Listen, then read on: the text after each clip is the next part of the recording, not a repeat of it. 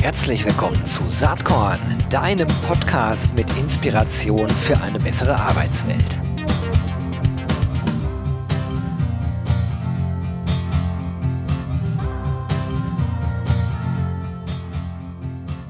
Hallo und herzlich willkommen zum Saatkorn Podcast. Jo, ist schon eine Weile her, dass das Thema New Work oder vielleicht Better Work oder auch Good Work hier Thema war.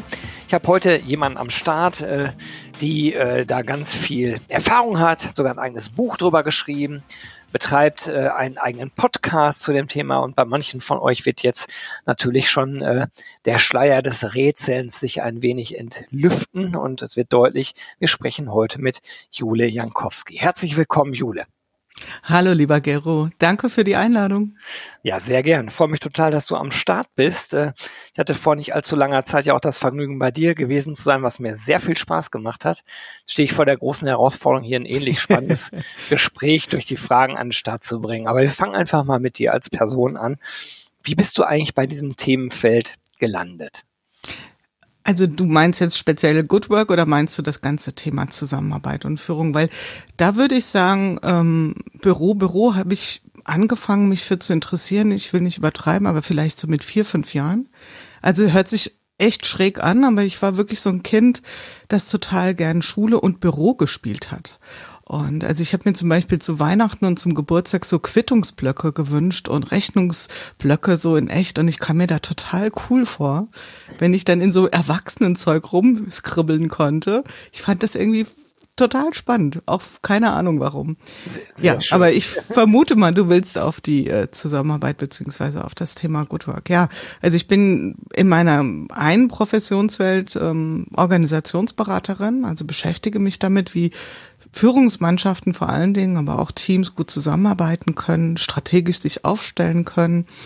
Ja, das war so mein Job bis äh, 2020 im Februar. Ja, damit war ich selbstständig in meinem eigenen Beratungsunternehmen unterwegs und habe da so ein paar Beobachtungen gemacht, ja, unter anderem auch zum Thema New Work.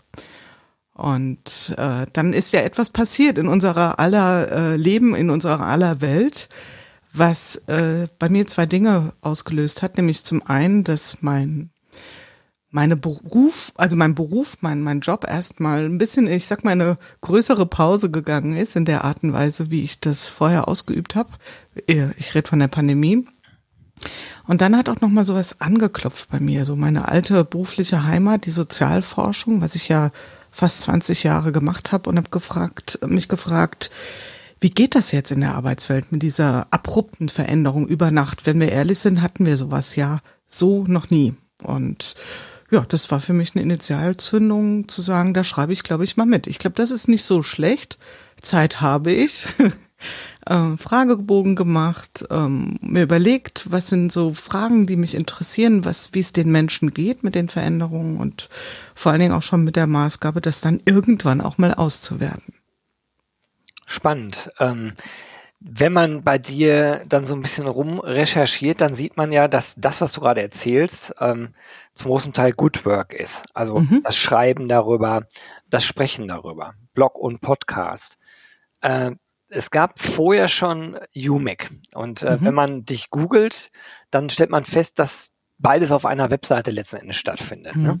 Wie hängen die Themen da zusammen? Ist Umix sozusagen das, was du vorher gemacht hast, was aber natürlich äh, in dem Kontext dessen, was du jetzt besprichst und worüber du schreibst, immer ja noch eine große Rolle spielt und wahrscheinlich arbeitest du auch weiterhin als Beraterin in mhm. Unternehmen. Äh, zumindest würde ich das vermuten, weil es ja Sinn macht, Theorie und Praxis vielleicht auch miteinander zu verbinden. Absolut. Und so ein bisschen, äh, ehrlicherweise, Gero, ist das eine fiese Frage, weil das bringt mich genau dahin, dass ich da dringend auch mal aufräumen muss. Also auch in, in meiner Darstellung, in meiner Positionierung. Also Umik, ähm, ja, kleines Wortspiel, die menschliche Intelligenz, ja, ist meine Organisationsberatungsgesellschaft. Die habe ich 2017 gegründet und ähm, die gibt's nach wie vor. Ja, das ist sozusagen das äh, äh Organisationsdach, unter dem Good Work stattfindet. Und wie du es genau beschreibst, ich finde, wenn man über die Themen schreibt, über die wir auch sprechen und schreiben, ist man gut beraten, wenn man mindestens mit einem Fuß auch irgendwo in der Praxis verortet ist. Und deswegen, nicht nur deswegen, ähm, bin ich auch mindestens so, naja, also die Hälfte ist es wahrscheinlich nicht mehr, aber ungefähr zur Hälfte noch beratend unterwegs. Das kann ich äh, total nachvollziehen und ähm, erklärt sich dann sozusagen auch historisch, warum die Website so ist, wie sie, wie sie ist, weil im Grunde genommen da die beiden Welten miteinander so ein bisschen verschwimmen. Und erst habe ich gedacht, ja, das ist Teil des Ganzen, zumal ja dein, äh, dein Logo, diese Bubble, sich immer wieder verformt. Vielleicht steht es mit für Transformation und dieses Good Work da drin, äh, vielleicht auch für die Idee, das möglichst, möglichst gut zu machen. Transformation findet ja immer statt. Ne? Manchmal könnte man denken, Transformation ist was, was, was irgendwie anfängt und aufhört. Aber eigentlich transformieren wir uns die ganze Zeit selbst. Und man könnte mhm. ja fast den Eindruck bekommen, die Zeiten, in die wir uns seit der Pandemie rein entwickelt haben, aus vielerlei Gründen werden sie immer mehr so, dass man gar nicht mehr an ein Ende der Transformation kommt, sondern alles sich dynamisch weiterentwickelt, man agil bleiben muss und gar nicht äh, sozusagen zu so einem zu so einer Ruhesituation zurückkommt, wie manche Leute sie derzeit vermissen und manche denken, dass, dass das früher da war. Ich persönlich glaube, das war früher eigentlich auch nicht da, aber da können wir nachher mal drüber diskutieren. Wie ist da dein Blick drauf? Ist, ist Transformation endlich? Ist das was, was immer stattfindet? Wie schaust du da drauf? Mhm. Eine schöne Frage, Gero. Ähm, eine Transformation vom Begriff würde das ja irgendwo insinuieren, dass wir etwas umbauen, dann fertig sind und dann wenden wir uns dem nächsten Thema zu. Und ich glaube, dass es so tatsächlich nicht ist. Also es gibt ja auch diesen, dieses Schlagwort Constant Better, dass wir also in einer permanenten Veränderung sind. Gleichzeitig ähm, glaube ich, dass wir Menschen das nur bedingt aushalten, in einem permanenten ähm, Baustellenleben äh, unser Dasein zu fristen, egal ob privat oder beruflich. Das heißt also, wir sind, glaube ich, immer gut beraten, der Transformation uns auch Inseln zu schaffen und auch Phasen, auch wenn wir uns das teilweise suggerieren, wo wir das Gefühl haben von Stabilität, wo wir Dinge nicht mehr mit dieser gleichen Dynamik verändern. Also wenn wir dann von oben drauf schauen auf Transformationsprozesse, gibt es darin immer Phasen, die von einer ganz großen Dynamik ähm, gekennzeichnet sind und oder durch eine große Dynamik gekennzeichnet sind und dann wieder Phasen vermeintlicher Stagnation ist natürlich nicht so, aber das ist quasi so wie, ähm, ja, wie beim Fangenspielen, ja. Ich bin im Holer, ich bin jetzt mal, ich darf jetzt mal kurz Luft holen und äh, kann durchatmen. Und ich glaube, das brauchen wir in Veränderungsprozessen. Ähm, und das können wir als Menschen auch gut. Also wir können uns anpassen, aber nicht diese permanente Hyperdynamik. Und wenn wir jetzt auch, könnten wir ganz groß drüber reden, auch im politischen, wir merken ja auch, dass wir dann so für bestimmte Themen erstmal wahnsinnig erregbar sind und dass das wieder abstumpft nach einer Zeit. Das ist einerseits sehr traurig, ja, weil die Themen ja nicht weniger wichtig sind, ist aber auch eine notwendige und wichtige menschliche Reaktion, um uns innerlich auch so eine gewisse Innehalten wieder zu verschaffen.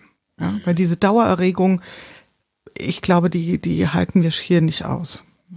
Ja, dem würde ich beipflichten. Und genauso habe ich es eben auch gemeint. Also fast eher wie so eine Wellenbewegung. Ne? Genau. Wo eine Welle auch ein Wellental hat. Und trotzdem ist die Bewegung die ganze Zeit da. Ne? Ganze und dann Zeit. baut sie sich Mhm. auf und so weiter, wird deutlicher spürbar. Ja, Da- ich glaube, da, da gucken wir ganz gleich drauf. Aber wie ist das so? Hm, Ich bin ja selber Blogger, Podcaster, so äh, eher nebenbei in meinem Fall. Ähm, ich weiß nicht genau, wie das bei dir ist. Spielt das für den Lebenserwerb bei dir eine direkte Rolle oder ist es auch eher rein interessengetrieben und ähm, Broterwerb läuft eigentlich dann über Umig, über die Beratung, über deine Moderationstätigkeiten? Wie ist das? Ja, du haust jetzt echt die Fragen raus, tut oder? leid. Ja, und du, du haust genau die Fragen raus, die ich mir auch gerade so stelle. Und die ehrliche Antwort ist, dass es anfängt, ähm, sich zu verändern. Also vom Fokus, von meinem Interesse nimmt Good Work einen unglaublichen Raum ein. Ich habe die ganze Zeit mir auch so erzählt, ähm, ja, ich mache das so ein bisschen nebenbei. Gut, in der Phase, in den ersten 100 Interviews, da habe ich ja teilweise jeden Tag Interviews geführt. Das war eine Sondersituation. Aber dann, ja, du machst ja nach wie vor Beratung und ein bisschen Podcast. Gelogen. Ja, also rein äh, time-wise ist das ein Riesenteil. Ja, und, und, und von meinem Denken und von meiner Faszination würde ich sagen, ist da ganz, ganz viel Raum. Inhaltlich berühren sich die Welten ja sowieso ganz stark. Ähm, langsam fängt es auch an, ähm, auf der Monetarisierungsebene ähm, ein bisschen Früchte zu tragen. Also ich, diejenigen, die in Goodwork reinhören, haben ja schon gehört, dass es hier und da Werbepartner gibt. Ähm, um ehrlich zu sein, das ist nicht vergleichbar mit dem, was äh, auf der Beratungsebene kommt. Nur, wie es immer so ist, wenn man etwas mit Leidenschaft tut und vielleicht ist auch in, in einer Art und Weise, dass die Menschen da draußen sagen, ja, gefällt mir, kann ich was mit anfangen, entwickeln sich Fantasien, auch in Richtung Geschäftsmodelle und in Richtung von, kann ich das zu einer richtigen Profession machen. Da geht viel Energie rein. Ja, da drücke ich dir die Daumen, dass du da deinen richtigen Weg findest. Ähm, mhm. Lass uns mal ein bisschen inhaltlich sprechen über Good Work äh, oder also ich finde das ganz toll, dass du den Begriff gewählt hast, weil dieses New Work ganz ähnlich eben wie mit dem Transformationsbegriff ja immer suggeriert, irgendwas ist neu, dann ist aber irgendwann mhm. alt und dann ist es passé.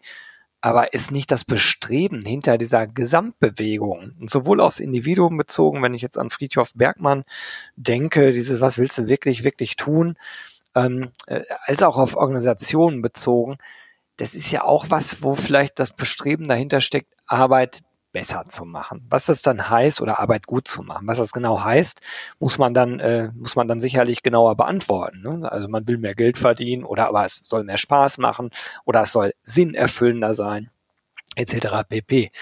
Und äh, in dieser ganzen New Work Blase habe ich eine Zeit lang echt vermisst, dass äh, dass so da drauf geschaut wurde, weil ja immer äh, wieder so Säue durchs Dorf getrieben mhm. wurden und werden und auch in Zukunft äh, getrieben werden werden.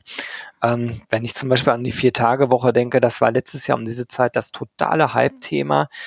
Jetzt sind wir in etwas volatileren Wirtschaftssituationen wieder unterwegs, leider. Und äh, von dem Thema hört man gar nicht mehr so unendlich viel ähm, zum jetzigen Zeitpunkt. Was sind für dich so die grundlegenden Themen, die grundlegenden Strömungen, die grundlegenden Ideen, die rund um äh, die Verbesserung von Arbeit oder in deinem Sinne jetzt äh, gute Arbeit eigentlich ausmachen? Ich habe, also erstmal sehe ich ganz viel genauso, wie du das äh, beschreibst. Und wenn wir ehrlich sind, dann gibt es auch nicht eine New Work Bubble, sondern unendliche. Also es gibt einmal die Bubble, die das sehr technisch diskutieren, dann gibt es welche, die das wirklich verkürzen auf das Thema Homeoffice. Dann gibt es auch so eine Art ähm, äh, Romantik-Ecke, ja, also die sich sehr darauf spezialisiert, dass es dem Menschlein doch bitte gut gehen soll. Nichts dagegen. Ich denke halt auch nur, das ist nicht die erste Frage. Und dann auch das Thema Sinnerfüllung. Und das kann ja zu einer verdammten Fußfessel werden oder zu einem echten Klotz, ähm, der so oder Damoklesschwert, was so über uns schwebt, wenn ich nun mal in einem Job mich wiederfinde, wo Sinnerfüllung sehr weit weg ist, wenn das vielleicht auch gar nicht das ist, was ich in erster Linie anstrebe. Also von daher allein dazu gibt's ja schon ganz viele Bubbles. Ähm, ich habe diese ähm, nochmal vielleicht auf den Anfang von von meinem Projekt Feldforschungsprojekt Good Work. Ich habe das ja gleich schon mit der Intention gestartet zu gucken, gibt es Regelhaftigkeiten, finde ich Muster wieder, was sich verändert? Und das habe ich ähm, komprimiert in sogenannte fünf Good Work Prinzipien. Und die würde ich zum Teil heute vielleicht nach drei Jahren schon wieder ein bisschen anders benennen, aber ehrlicherweise decken sie für mich immer noch ziemlich viel vom Kosmos ab, was aus meiner Sicht, das darf jeder für sich äh, ganz individuell mitnehmen oder auch sagen, nein, sehe ich anders, ähm, gut beschreibt. Da ist zum ersten, und ich glaube, da gehst du bestimmt mit, würde ich jetzt mal tippen, das Thema gelungene Beziehungsgestaltung A und O. Also ohne Beziehungsgestaltung auf sichtbaren, unsichtbaren Ebenen, ähm, im Sinne von auch welche Haltung habe ich in einer Beziehung zu meinen Kollegen, zu meinen KundenpartnerInnen, zu meinen Vorgesetzten, zu wem ich auch immer im beruflichen Kontext äh, interagiere, das ist absolut das Kardinalsprinzip. Ja, wie gelingt es uns? Und ein anderes Thema, was wir, und da passt die Vier-Tage-Woche sehr gut rein, äh, im Moment sehr stark sehen, ist das Thema flexible Strukturen.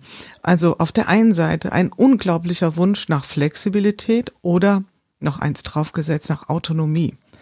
Total nachvollziehbar, urmenschliches Bedürfnis, zum Teil überbordend im Moment, weil wir brauchen auch die Strukturen. Und das ist im Moment, würde ich sagen, ein ganz wichtiges Thema, was dann in solchen Phänomenen wie Vier-Tage-Woche seinen Ausdruck findet und wo man auch merkt, dass diese Diskussion um flexible Strukturen eben nicht nur hier in unserer Büro-Elite-Bubble äh, stattfindet, sondern auch durchaus im Handwerk, ja, also auch in den Bereichen, wo die Menschen nicht die Wahl haben, wo arbeite ich dann. Aber das ist dieser Ausdruck von Autonomie. Ein weiteres Prinzip ist das Thema Denken in Möglichkeiten. Also das habe ich auch immer wieder gesehen und sehe ich auch nach wie vor, ähm, wie wir als Menschen immer versuchen, auch gerade dann, wenn der Raum an Möglichkeiten relativ begrenzt ist, neue Möglichkeiten zu entdecken und zu nutzen. Das musst du mir genauer erklären. Bis hierhin konnte ich total voll. Kannst du voll mitgehen? Ja, aber, aber jetzt äh, das Denken in Möglichkeiten, vielleicht ein Schritt konkreter. Ja, ein Schritt konkreter. Also ich nochmal, wo kommt's her? Also ich habe ja, wie gesagt, Menschen auch in einer sehr akuten Phase der Veränderung erlebt. Und da hat man schon gesehen, dass sehr viele, sowohl auf individueller Ebene, auf Teamebene, auf Unternehmensebene, blitzschnell umgeschaltet haben und wirklich auch, also ich mache es jetzt mal ganz konkret. Ich hatte zum Beispiel eine Schreinermeisterin, die in mehreren Ebenen äh, ein Denken in Möglichkeiten par excellence verkörpert, weil die erst mit 40 ihren Meister, ihre Ausbildung gemacht hat. Die war ähm, Unternehmensberaterin, hatte sich endlich ihren Betrieb aufgebaut, Kindergärten ausgestattet mit ähm, Innenausstattung, also mit Mobiliar. Dann kam Corona, sämtliche Kindergärten zu. Akute Bedrohung für ihr junges Unternehmen. Ja, und die stand da mit Haus, äh, was sie abzahlen musste, alleinerziehend, drei Kinder und so weiter. Und die hat dann ganz schnell umgeschaltet und gesagt, nein, wir schreiben jetzt mal alle an, unsere potenziellen Kunden und sagen, Leute, das ist doch genau die Gunst der Stunde. Sonst tun wir uns immer so schwer im laufenden Betrieb die Innenausbaumaßnahmen ähm, durchzuführen. Geile Idee. Ähm, lass das so. Und das, und das sind diese, das ist ja. jetzt mal ein sehr konkretes Beispiel.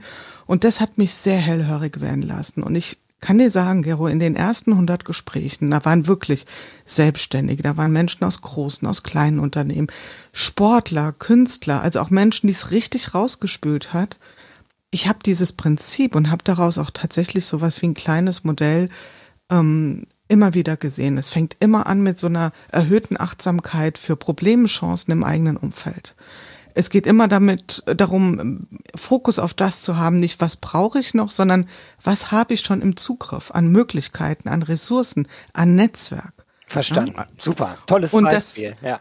Genau, und das sind ähm, und und dieses Denken in Möglichkeiten, ähm, das ist schon ein ganz, ganz äh, wichtiges Thema, wenn wir auf gute Zusammenarbeit gucken, dass wir uns das als Prinzip bewahren. Jetzt haben wir drei Prinzipien. Ich Ja. bin auf die beiden anderen noch neugierig. Das dritte ist digitale Balance. Da geht es sehr stark um den Umgang mit Medien. Ähm, Im Buch findet das Thema KI noch nicht wirklich so richtig statt. Ja, das ist jetzt im Moment das Riesenthema. Ähm, es geht auch nicht darum, ob wir nur über analog und digital reden. Ich habe da ein bisschen einen dritten Weg aufgezeichnet, nenne das digital integral, weil ich dieses Wort Hybrid auch relativ gruselig finde. Ähm, Wäre eine eigene Podcast-Folge wert. Also da auch, wie kriegen wir da ähm, einen guten ähm, wie soll ich sagen, eine Verbindung äh, oder Einsatz unserer Medien hin, der vielleicht auch so diese Stolperkante zwischen einer analogen und einer digitalen Welt verschwinden lässt. Und das vierte, da wären wir vielleicht was, wo ich heute das äh, nochmal anders benamsen würde, im Kern aber immer noch mitgehe. Ich habe das damals gelebte Agilität genannt. Da geht es um unseren Methodeneinsatz. Wie gehen wir methodisch vor? Sind wir so, Stichwort, Säue durchs Dorf getrieben von irgendwelchen neuen Buzzwords, von irgendwelchen Managementmethoden, ohne wirklich kritisch zu hinterfragen, ist das überhaupt für uns äh, mehrwertig, wertschöpfend oder äh, folgen wir da nur einfach einem Impuls oder leben wir es nach Prinzipien? Und das war auch spannend. Also ich habe zahlreiche ähm, Schilderungen gehört auch und höre sie nach wie vor, ähm, wo Menschen genau, was die Prinzipien von Agilität vorgehen, also sprich eine Kundenorientierung, ein adaptives Vorgehen, ein iteratives, ein Verproben, ohne das Wort zu verwenden. Und das fand ich spannend. Da habe ich gesagt, ah, da sind wir jetzt so ein bisschen erwachsen geworden, reden nicht mehr nur noch von irgendwelchen Buzzwords, sondern erkennen die Prinzipien und wenden die an. Und das fand ich spannend. Hm? Das waren sie, deine fünf Prinzipien, weil du Die gerade fünf. Genau. genau. Dann fehlt noch eins, oder? Nee, wir hatten die Beziehungsgestalten. Weil du gerade zum Schluss jetzt vier gesagt hast. Ich hatte mit. Ja, genau. Entschuldigung. Das vierte, Entschuldigung, ja. genau. Ich habe so eine Durchnummerierung. Äh, die gelebte Agilität ist die vier. Wir hatten die fünf bisschen vorgezogen. Alles die fünf klar, sind die verstanden. denkenden Möglichkeiten. Super. Ja. Sehr cool. Gibt's da Dinge, äh, wo du sagst, äh, die unterliegen einer bestimmten Hierarchie? Also die Grundlage für alles wäre erstmal von mir aus das Denken in Beziehungen äh, und dann ergeben sich weitere Themen? Mhm. Oder sagst du, nein, die sind eigentlich alle auf einer gleichen Ebene und äh, ist egal, wo man mhm. anfängt oder man muss sie alle haben? Wie, wie sieht das aus? Naja, es ist kein Backrezept. Ich sage immer, das sind fünf Perspektiven auf Zusammenarbeit. Ich würde schon sagen, dass die gelungene Beziehungsgestaltung so ein Kardinalsprinzip ist. Also ohne die können wir die anderen schlecht, schlechterdings denken und leben. Ansonsten sehe ich das eher wie ein Mobile. Wenn du ein Mobile vor dir siehst mit fünf Bällen, stößt du eins an, kommen alle in Bewegung. Und so sehe ich das hier auch. Also die hängen miteinander zusammen. Und ich würde auch nicht wirklich eine, eine Reihenfolge bilden, auch wenn ich sie im Geiste durchnummeriere. Ähm, das ist einfach so ein kleiner Note to myself, zu mein, an meinen inneren kleinen Monk, aber äh, nicht wirklich im Sinne einer, einer Hierarchie. Abgesehen von der Beziehungsgestaltung, ja. Die sehe ich schon, die hat schon so ein bisschen den Hut auf. Ja, ja verstanden. Wie ist das, ähm, wenn du jetzt aktuell, wir sprechen jetzt so Mitte Januar, ähm, auf die Diskussionen schaust? Ich gucke da manchmal etwas sorgenvoll hin, weil ich das Gefühl hatte, dass wir mit einer moderneren Arbeit, einer besseren Arbeit Arbeitswelt, muss ich eigentlich sagen, schon mal einen Tacken weiter waren, als wir es jetzt mhm. gerade sind. Also ich erlebe an vielen Stellen einen äh, durch die wirtschaftliche Volatilität bedingten äh, Rückrutsch in, äh, das ist vielleicht ein krasses Wort, aber in die Tendenz von Misstrauenskulturen. Alles mhm. muss überprüft werden. Der Chef will, dass die Leute wieder im Büro sind, schön sichtbar, äh, vermeintlich äh, Kontrolle habend, vermeintlich natürlich nur wie, wie siehst du das? Und wie beurteilst du dann die gesamte äh, New Work, Good Work, Better Work Bewegung? Mhm. Ist sie gerade in einer Krise oder ist das gemäß dem, was wir anfänglich besprochen haben, einfach äh, eine ganz normale Wellenbewegung, die so stattfindet? Also dadurch, dass ich mich ja so bewusst und mit Ausrufezeichen ein bisschen von dieser New Work-Szene distanziere, ich sage immer, ich bin so die Schippe Realpolitik, ähm, habe ich da jetzt mal für Good Work wenig Sorgen, weil gute Arbeit, wer würde dazu jemals Nein sagen wollen? ähm, eine Reaktanz auf äh, Moden und so weiter sehe ich schon.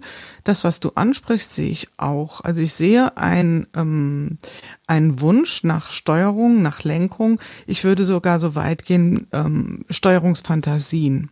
Also sprich die Idee, die Illusion ähm, zu haben, ich könnte Dinge dadurch, dass ich sie physisch irgendwo hinkoppel, wieder besser kontrollieren, äh, die sehe ich schon und ich sehe es ehrlich gesagt eher als Ausdruck einer gewissen Hilflosigkeit. Mhm. Und ähm, ich sag mal so, für Low Performance, und für mich gibt's keine Low Performer, aber durchaus Low Performance, also die gibt's definitiv, brauche ich keinen Homeoffice. Also wenn jemand es verstehen wollen würde, äh, wenig oder schlechte Arbeit zu leisten, müsste er dafür nicht ins Homeoffice gehen. Also wir alle kennen Beispiele, wo Dinge nicht so laufen, wie sie laufen sollen. Und auch da würde ich sagen, gibt es wieder viele, viele Gründe, die dahin führen. Ja.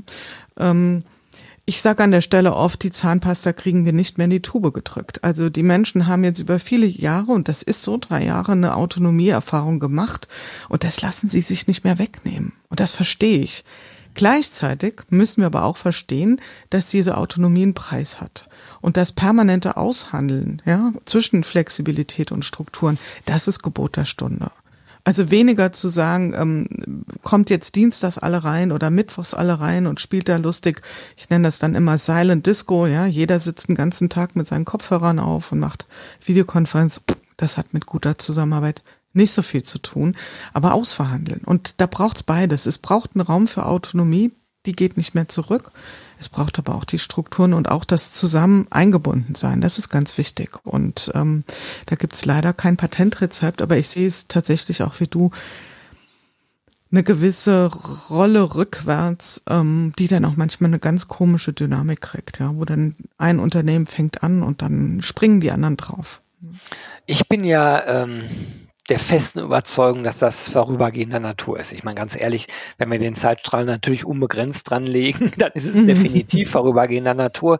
Aber ich glaube, ähm, wir werden in den nächsten zwei, drei Jahren schon eine deutliche Veränderung erleben. Am Ende ähm, hängt für mich die gesamte Ent oder ein Großteil der Entwicklung eigentlich an der Wirtschaftslage ähm, und ganz konkret an den Machtverhältnissen auf dem Arbeitsmarkt.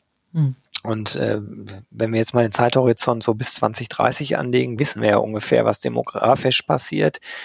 Das heißt, sobald die äh, Wirtschaftslage etwas stabiler wird, ähm, werden wir ähm, ganz, ganz stark und krass wieder merken, dass wir uns in ArbeitnehmerInnenmärkten befinden und eben nicht mehr in Arbeitgebermärkten. Mhm. Ähm, das ist gerade ein bisschen abgefedert durch die Krisen, die wir erleben. Also wenn die, wenn nach der äh, Pandemie der Ukraine-Krieg nicht ausgebrochen wäre, mit den ganzen nachfolgenden äh, äh, Krisen, die sich daraus ergeben haben, ähm, dann wären wir jetzt schon in ganz anderen Zeiten. Und mhm. ich glaube, ich kann das ein bisschen beurteilen, weil ich mich so lange damit schon beschäftige und verschiedene solche Bewegungen gesehen habe in den letzten 20 Jahren und auch mitbekommen habe, wie die Situation am Arbeitsmarkt eigentlich so 2018, 2019, 20 in den Jahren äh, war. Ähm, ich finde ganz spannend, was du sagst. Und ein Aspekt, den, ähm, der wird meiner Meinung nach überhaupt nicht diskutiert oder sehr wenig oder ich habe ihn noch nicht entdeckt. Wir sind jetzt 2024, also das heißt vier Jahre Pandemie. Das heißt, es gibt noch etliche Mietverträge über, äh, für Gewerbeimmobilien, die noch laufen. Also die sind ja in der Regel langfristig ausgelegt. Das heißt, wir haben jetzt schon, ich glaube, in allein der Frankfurter Innenstadt eine Million Quadratmeter Leerstand in Gewerbeimmobilien. Da wird ja noch riesig was auf uns zukommen. Das heißt, auch vor dem Hintergrund wird es da auch nochmal einen Impact geben, dass auf der einen Seite die Unternehmen wirklich auch abmieten und, und auch sich die Frage stellen, ja, was machen wir jetzt damit? Gleichzeitig die Diskussion, die du hast, äh, du aufgemacht hast und vielleicht können wir eins ähm, festhalten, oder würde ich zumindest so sehen. Während früher Menschen ihrem, ihr Privatwelt, ihr Leben, ihr privates Leben um das Thema Job drumherum gebaut haben, würde ich sagen, ist es heute genau andersrum. Also die Arbeit äh, darf sich dem Leben äh, verneigen, drumherum fügen. Und ich glaube, das ist noch nicht bei allen Arbeitgebenden angekommen, dass das so ist. Und das ist eine Anspruchshaltung, die vielleicht im Moment vor dem Hintergrund einer wirtschaftlich schwächelnden Situation nicht so vordergründig gesehen wird, aber die wird kommen. Die ja, wird kommen. Also ich fand ja, dass das in den Jahren 2018 bis, sagen wir mal, 22, ne, ich glaube, Ukraine war Anfang 22, ne, mhm. ich im Kopf habe, da konnte man schon deutlich spüren, natürlich nicht im gesamten Arbeitsmarkt, aber in vielen Berufsgruppen und erstaunlicherweise auch in vielen Berufsgruppen, wo man das vorher nie erwartet hätte. Genau. Also gerade äh, im Blue-Collar-Bereich durchaus oder im Logistikbereich, wo, wo vorher ganz andere Rahmenbedingungen galten. Also spannende Zeiten und äh, in dem Kontext glaube ich, das Thema, was du da besetzt, das war eigentlich noch nie spannender. Und es mhm. wird die nächsten Jahre extrem spannend bleiben. Und ja, ich wünsche dir auf jeden Fall ganz viel Spaß und Erfolg. Ich gucke gerade mal auf die Zeit. Äh, die Zeit ver vergeht mit dir wie immer so im Fluge. Das war letztes Mal schon genauso. Ich ähm, habe noch zwei Fragen. Eine ist ganz profaner Natur. Du hast ja auch ein Buch geschrieben und ich frage mich, ob wir das, das heißt, äh, äh, zwischen alt und neu liegt gut, gefällt mir richtig gut äh, der Titel, ob wir das nicht signiert einmal in die Verlosung geben können. Weil es gibt wahrscheinlich Menschen, die jetzt zuhören und sagen, hey, cool, was die Jule da erzählt. Äh, ja, Leute, ihr könnt das auch lesen. Es gibt dieses Buch. Und äh, können wir das machen? Ja, natürlich. Herzlich gerne. Mega. Also wer das Buch gewinnen will, zwischen alt und neu liegt gut, signiert von Julia Jankowski, der schickt mir bitte einfach eine E-Mail an gewinne.saatkorn.com. Ähm, Im Betreff bitte Good Work und vergesst eure Postadresse nicht. So, das war die profane Frage. Die weniger profane Frage ist, Saatkorn hat ja den, äh, der, äh, den Claim Inspiration für eine bessere Arbeitswelt. Und jetzt bist du ja jemand, der mit sehr offenen Augen durch die Arbeitswelt marschiert und schaut, was so los ist. Gibt es irgendwas, was dich selbst in letzter Zeit inspiriert hat? Wo du äh, gedacht hast, wow, spannender Gedanke, oder cooles Gespräch oder tolles Buch, mhm. irgendwas, was du den Zuhörenden hier mit auf den Weg geben möchtest? Ich habe ja in, in, letzter Zeit fast immer Menschen, die auch ein Buch geschrieben haben. Was mich gerade ganz aktuell sehr beeindruckt hat, war das Buch von Hans Rusinek, Work-Survive Balance, wo es um Zukunft der Arbeit und Zukunft unserer Erde ging. Wahnsinnig beeindruckt hat mich Theresa Bücker alle Zeit über Zeitsouveränität, nämlich so mal drauf zu schauen, zu sagen, wir erzählen uns immer, wir haben alle gleich viel Zeit, das stimmt nicht. Ähm, es geht immer um die frei verfügbare Zeit und da sind die Menschen durchaus mit unterschiedlichen Zeitkontingenten ausgestattet und haben da eine andere Zeitsouveränität. Also das waren so auf der inhaltlichen Ebene. Spannend finde ich, äh, Gero, der Begriff New Work. Er kommt aus USA. Er ist Englisch. Und weißt du was? In USA wird Kennt er überhaupt keiner. nicht geführt. Mhm. Und ähm, ich habe das große Glück, dass ich demnächst in der USA sein werde, nämlich in Austin bei der South by. Und ich glaube, ich gehe da mal rum über dieses Event und werde mal die Menschen fragen, was glauben Sie eigentlich, was sich hinter New Work verbirgt? Ich bin gespannt auf die Antworten. Ich auch. Und das ist dann auch der Zeitpunkt, wenn du da Erkenntnisgewinne erworben hast, wo wir vielleicht Teil zwei dieses Podcasts ja, aufnehmen. Jetzt sage ich erstmal danke, dass du dir eine halbe Stunde Zeit für Saatkorn genommen hast und wünsche dir äh, mit deinen Aktivitäten äh, rund um das Thema Good Work ganz, ganz viel Spaß und Erfolg weiterhin. Danke, lieber Gero. War ein sehr schönes Gespräch. So, das war's mit dieser Saatkorn Podcast Episode. Ich habe aber noch kurz zwei Tipps für dich. Und zwar einerseits das Embrace Festival 2024. Ähm, ich bin gerade dabei, das ganze Programm zusammenzustellen. Das Motto wird sein Embrace Tech, Data and Purpose to Recruit and Retain. Und es gibt wieder massenweise Case Studies, äh, coole Gäste, coole Keynotes, ähm, volles Programm, was äh, den Namen Festival wirklich verdient hat, am 5. und 6. Juni in Berlin. Würde mich sehr freuen, wenn wir uns da sehen. Tickets gibt's ab sofort. Den Link dazu findest du in den Show Notes. Und gleichfalls in den Show Notes findest du auch den Link für den Saatkorn Newsletter. Jeden Sonntag gibt's da die volle Packung Recruiting, Retention und HR Tech. Das Ganze natürlich kostenlos, ähm, gespickt mit allem Content, mit Podcasts und äh, oft auch mit Verlosungsaktionen. Und auch den Link gibt es in den Show Notes. Und jetzt ist das Werbeprogramm auch vorbei und ich sage einfach bis bald.